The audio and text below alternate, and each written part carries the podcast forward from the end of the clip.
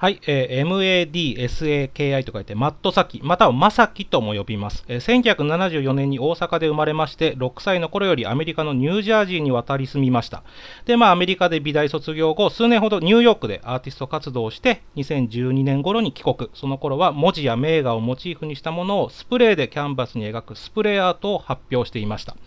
ちなみに、あの、ちょっと話が前後しますけど、マットサキって名前、MADSAKE、まあ、お酒をたくさん飲むっていうところからついたあだ名なんだそうですね。はい。で、まあ彼結構下積み時代が長かったそうで、もう途中でアーティスト辞めようと思ったことを何度もあったそうなんですが、ブレイクしたきっかけはですね、あの、まあ世界的に有名な村上隆さんとの出会いです。で、これは結構今っぽいんですけれども、まあどう出会ったかというとですね、ある日、こう、突然インスタフォローされたそうなんですね。で、まあ相互フォローしまして、しばらくしてた時に、まあ、まマッドサキさんがマティスのモチーフにした絵を上げたところ、まあ、村上さんからいいねというコメントがあり、さらにそのまま購入してくれたと。